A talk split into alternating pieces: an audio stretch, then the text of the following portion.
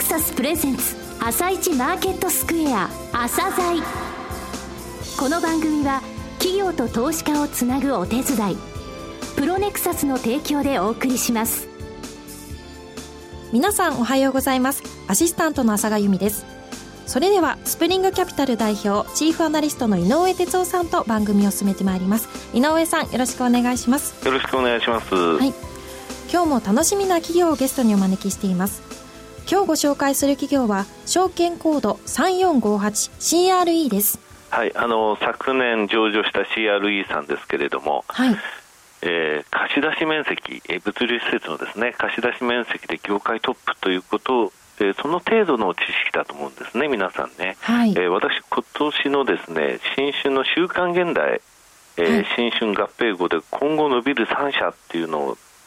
ピックアップしたんですが、はい。それに CRE さんをえー書かせていただいたんですよ。はい。えーどういうことをしている会社さんなのか、そのビジネスモデルをですねよくお聞きください。はい。そして番組後半では井上さんの市場の見方をお話しいただきます。今日はどんなお話をされますか？はい、あの昨日ね、アメリカ堅調にスタートしたんですが、終わってみればはい。ナスダックマイナスなんですよね、はい。ナスダックとか日本、まあ、もちろん上海もそうですけれども、ちょっと下落の大きいところについて、その要因をですね、えー探ってみたいと思います。はいよろしくお願いしますそれでは朝鮮今日の一社です朝鮮今日の一社本日は証券コード3458東証2部上場の CRE をご紹介いたします。お話しいただきますのは常務取締役でいらっしゃいます亀山忠秀さんです。本日はよろしくお願いします。よろしくお願いいたします。えー上場されたのは昨年4月ですよね。はいえーマザーズ、ジャスダックではなく、いきなり東証2部、えー本則市場ですね。物流不動産の会社というふうに、えーリスナーの方、聞いてはいるけども、じゃあどういうところが他の不動産会社さん、物流不動産会社さんと違うのかっていうのは、よくは分かってないと思うんですよね。まずですね、どういう事業セグメントなのかっていうのをですね、えーお話しいただきたいんですけれども。えーまずですね、えー当社はえー物流不動産において派生する様々な事業をワンストップで手掛け提供できる日本で唯一の会社でございます。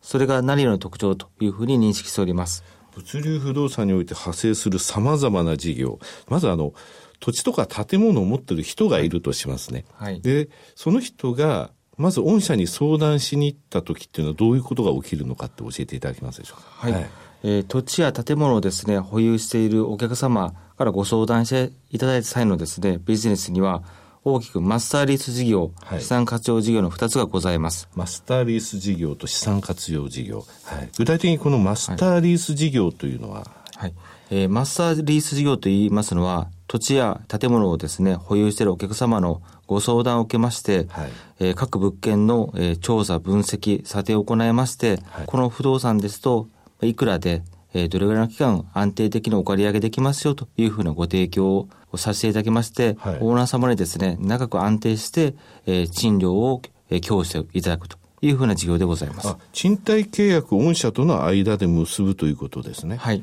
物流施設が基本なんですね、じゃあこれは。そうですね、はい当社、まあ、一部ですね、商業施設であったり、はいえー住居系の不動産であったりというのを手掛けておりますけれども、えー、主としてですね、えーと、物流不動産、倉庫をですね、手掛けさせていただいております。なるほど。えーそれを、これちょっと修繕した方がいいですよとか、これこのままで OK ですよと言って、えー御社がそれを借り上げて、長期契約で借り上げて、それを御社がまた貸し出すという、そういうビジネスだっていうそう考えてよろしですね。はいなるほど。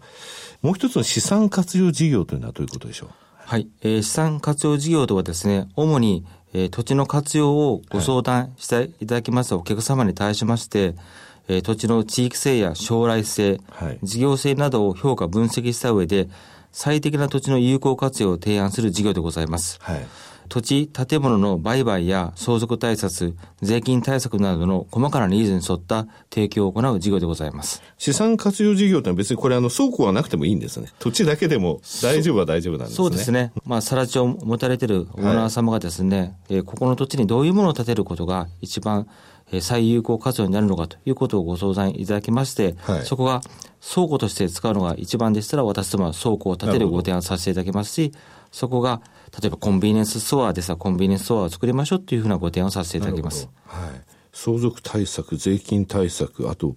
ええー土地建物の売買のところまで、えーはい提案を行うということなんですね。そうですねなるほど。はい。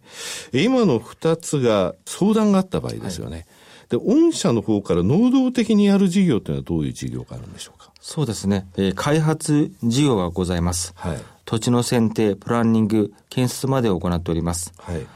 えーマスターリース事業で長期借り入れを行っている物件はですね、比較的小さな物件が多くございまして、えー約300坪ぐらいが平均でございます。1000坪を超えるような大きな物件のですね、えー開発に関しましては開発事業の中で、えー作っておりまして、主にえー当社で手掛けさせていただきました大型の物件はロジスクエアというブランドで、はいはいえー展開させていただいております。はい。えーこれまでにですね、竣工して、えーしました物件に関しましては、ロジスクエア、草加、八潮、日高等がございまして、面積的には5000坪から、えー1万坪弱ぐらいのはい延べ床面積となっております。非常に大きいですね。この3つ以外にもこれからもまた作っていくんですか？そうですね。えー今年度と来年度で、えー首都圏において、えー竣工する物件、ロジスクエアは、えー約5棟、えー計画しております。はい。一番小さなものでも約7500坪ぐらい、大きなものですと1万5000坪クラスのですね、えー倉庫の開発を今手掛けさせていただいております。この5つ合わせてロジスクエアは8つになるという予定なんですね。今年度、来年度のところで。そうですねはい。はいなるほど。えーあとですね、プロパティマネジメント事業というものがあるんですが、こちらについても教えていただけますでしょうか？はい。プロパティマネジメント事業におきましては、はい開発いたしましたロジスクエアシリーズだけでなくて、えー資産活用事業であったりとか、はい他の不動産オーナーさん、不動産ファンドの方々が持たれているような、はいえー物流施設を中心とした不動産のですね、管理を受託させていただく事業でございます。なるほど。御社が開発した物件じゃなくても、はいよその物件についても、えープロパティマネジメント事業だけお願いしますって言われたら、それも受けられるってことなんですね。はい喜んで受けさせていただきますはい。リーシング事業、はいここの部分が強みだという話を聞いたんですが、ここも、はい教えていただけますでしょうか？はい。えーリーシング事業というのはですね、賃貸斡旋の事業でございまして、えー私どもでマスターリースでいる物件、プロパティマネジメントをさせていただいている物件、開発をしている物件等にですね、お客様の方をご誘致する事業でございます。はい。えー不動産でございますので、オーナー様にとっては収入がないといけませんので、はいおえーお客様を斡旋するというのは非常に重要な、はいえー機能でございます。私どもは、リーシング仲介斡旋の専門のえー事業本部を持っておりまして、はいえー20名を超える規模でですね、専属の人員を抱えております。これただあの人海戦術で借りてくれませんかって言いに行くわけいかないですよね。これあのサイトがなんかの運営ってされてます？はい。えー当社はですね、はいこれもロジスコアという、えーサイトを運営しておりまして、えー業界随一の倉庫検索サイトというふうに自負しております。はい。えーこの情報ネットワークを活用したソリューション提案の方も行うことができできておりますので、えーお客様にとって高い信頼感がある、えーリーシング事業になっているというふうに考えております。業界随一ですね。不動産管理面積なんですが、はい昨年10月末時点で資料をよりますと100万坪を超えたというお話がありました。これあの、プレスリリースも出されましたですよね。はいこれあの、地域別で見るとどのような分布の特徴とか？えー主にですね、東京、千葉、埼玉、神奈川を中心にですね、はいえー管理をさせていただいておりまして、約9割が東京圏というふうになっております。なるほど。これあの、東京圏に展開している理由っていくつかあると思うんですけれども、はい。県内総生産統計によりますと、はい東京、神奈川、埼玉、千葉で全国の約32%を占めております。3分の1ってことですね。そうですね。はいで、人口の流入がこの地域で非常に大きい状況でございまして、人口も増加しているというエレでございます。人口が増えてるってことは、その地域のその物販なんかの e コマース需要もやっぱり高いってことですか？そうですね。えー物流施設でワンストップで関連サービスを提供できる企業というのは分かったんですが、えーその他の強みの部分というのはございます？はい、えー業界として初めての取り組みといたしまして、CRE フォーラムを月に1回開催しております。具体的にはどういうことなんでしょはい。うかね。はい。えー荷主様、物流企業様に講師になっていただきまして、はいえー毎月それぞれのテーマについてご講演いただいております。例えばですね、昨年4月には、はい生活協同組合コープさんに、はい。生協のロジスティックスと配達についてという題でご講演をいただいたり、はい、昨年7月にはもっと大きな規模で CRE シンポジウムを開催いたしまして、はい、日本総研さんにですね、基調講演をしていただきました。その後、大手5社によりますパネルディスカッション等を行いました。ここでその物流、えー、荷主さんたちのその問題っていうものをその来てる方みんなでその共有して考えていくと、そういう勉強会を開かれてるということですね。はい。なるほど。これはあの、どれぐらいの数の会社さんが参加されたとか、はい。あの、教えていただけます？はい。えー、過去2年間、はい、えー、約20回ほど開催させていただきまして、えー、延べで、1200社弱にご参加いただきました。なるほど。これ新規顧客の開拓にもつながるんじゃないですか？そうですね。はい。はい。えー、今後の成長戦略の部分を教えていただきたいんですけれども。はい。えー、まず、海外展開の方を考えております。はい。昨年7月にシンガポール駐在員事務所を開設いたしまして、はい。日本におきまして、えー、物流会社さんと親密なお取引をさせていただいておりますけれども、はい、えー、それらの物流会社さんの方が海外で物流網を手掛けられるときに一緒に、えー、お仕事させていただきたいなというふうに考えています。なるほど。御社についてはいつも話題になるんですが、J リートへのこれからの取り組みみたいな部分ってお話しいただけます ?J リートにつきましては、可能性も含め、十分に社内で今検討を進めております。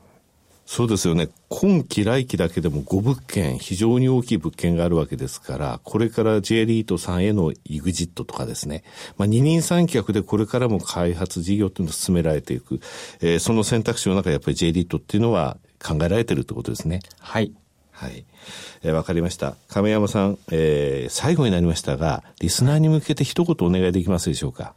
物流不動産において、ワンストップサービスを提供し、このように成長している会社でございます。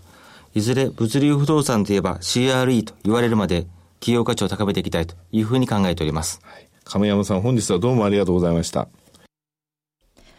今日の一社 CRE でした。CRE は3月に開催されるラジオ日経プロネクサス共催の春の IR 祭りに参加されるんですよね、井上さん。はい、あの、春の IR 祭り3月12日にですね、はい、東京ドーム、東京ドームのプリズムホールで開かれます。はいえー、CRE 様、えー、第2会場ですね、第2会場の方で、うん、えー、11時50分からですね、はい、えー、12時20分まで、えー、会社説明会ありまして、これ私も、えー、一緒に掛け合いをさせていただきます。はい、えー、この会社さんね、今 PR が8.6倍まで落ちてるんですけれども、はい、あのとにかくえー、倉庫等を持っている場合っていうのは相談すれば、それも修繕とかそういう建築の部分をできるんですね、はい、それでそれを借り上げる、えー、そしてテナントに貸すというマスターリース事業、それから土地があれば、そこのところについて相談に乗ってくれる資産活用事業、その他自分たちのところで開発している大きな倉庫、はい、えー、これが、えー、再来年のところまで8つになるわけですね。で、その管理、プロパティマネジメントもできる、海外にも出てってる。ということなんですよ。はい、ですので、これでリートっていうものが絡んできたときは、飛躍的に大きくなる可能性のある会社さんなんですよね。はい、ぜひお聞きいただければと思います。はい、わかりました。そしてもう一つ、2月のビッグイベント開催のお知らせです。ラジオ日経プロネクサス東京証券取引所共催 J リート各社が集結する J リートファン2016を2月20日土曜日東京証券取引所で開催します。J リートイベントの決定版14社の J リートが集結。このイベントに来ればあなたも J リート2。ラジオ日経でもおなじみの桜井英明さん、井上哲夫さん、福永博之さん、武者良二さん、和島秀明記者などが、和島秀樹記者などが登壇。素敵なプレゼントが当たるスタンプラリーなど、イベント盛りだくさんでお送りします。ということで、井上さんも登壇されるんですよね。そうですね、東京証券取引所で、はい、えー、の中で3つの会場に分けて、えー、リートさん出られるんですが、私が第2会場になると思います。はい、えー、6つリートさん一番出るんですね。ここであの掛け合いと、えー、ご紹介をさせていただきたいと思ってます。はい、楽しみにしております。J リートがもっとわかる、好きになる。2月20日土曜日、東京証券取引所で開催する J リートファン2016、ぜひ足を運んでください。参加は無料、今すぐご応募。お申し込み、イベント詳細については、ラジオ日経ウェブサイト、J リートファン2016のバナーをクリック。または、おはがきに住所、氏名、年齢、職業、同伴者を明記の上、郵便番号0120-105-8565ラジオ日経2月20日 J リートファン2016係へお送りください。ファックスは03-6205-7809 03-6205-7809締め切りは2月10日水曜日必着です。1000名様に地図入り招待状をお送りします。当選者の発表は招待状の発送をもって返させていただきます。たくさんのご応募お待ちしており、お待ちしております。それでは一旦お知らせです。企業ディスクロージャー IR 実務支援の専門会社プロネクサス上場企業のおよそ6割2200社をクライアントに持つこれはアジア証券印刷の時代から信頼と実績を積み重ねてきたからこそ。さらにプロネクサスが目指すのは企業と投資家をつなぎ日本の株式市場を活性化させることです。プロネクサス私たちは個人投資家の皆さんを応援します。井上哲夫今日のストラテジー。それでは井上さん、後半の解説もよろしくお願いします。はい、あの、夕べね、えー、ナスダックがマイナスになってしまったんですけれどもね、はい、えー、ダウ S&P500 に比べたらちょっと今年の下落率大きいんですけれども、はい、えー、ただ去年見ますとね、ダウは2.2%下落、S&P500 は0.7%下落したのに対して、ナスダックは5.7%上昇してるんですよね。はい、ですので、リターンリバーサルって言いますか、やっぱり利食いが出てるんですよ。はい、で、日本につきましては、昨年日経平均9.1%上昇してますので、はい、やはりあの世界のファンドから見て、利が乗ってる銘柄をやはり話すときっては、ここら辺に来るんですよね。はい、で、おとといなんですが、イギリス、イギリスの FTSE100 っていう、えー、代表的な指数があるんですが、はい、えこちら、おととい5800ポイント割れて引けたんですよ。はい、でこれ、5800ポイントっていつかっていうとですね、はい、2012年の11月以来なんですよ。2012年。はい。はい、これ、イギリスの FTSE って去年も一昨年もマイナスで、はい、で2012年11月って何が起きたかっていうと、アベノミクス相場が始まった時なんです。あそうですね、はい、この時っていうのは日経平均8000円台、8500円から9000円の間でしたので、はい、そういった考えると、今の日経平均って倍近いんですよね。はいそうで、ね、FTSE っていうのは、そこと同じレベルなんですよ。はい、ですのでちょっと落ちた、ずいぶん落ちたというような印象はあるんですが、はい、実は世界のマーケットで見ると、日本の、えー、日経平均とかナスダックっていうのは、ここ、えー、3年ぐらいのところっていうのは本当に堅調だったので、そこにやっぱり、えー、利食いが入ってるってことなんですね。うんはい。まあ、IMF が昨日ちょっとあの世界経済の見通しを落としました、えー、今年3.6%から3.4%となりましたけれども、はい、えー、これやっぱり中国懸念っていうのはありますけれども、えー、この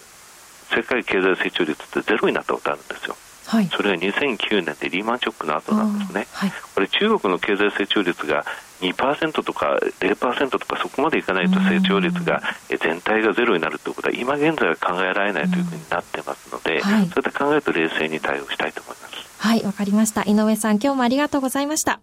この後は東京市場の寄り付きです。朝鮮この番組は企業と投資家をつなぐお手伝いプロネクサスの提供でお送りしました。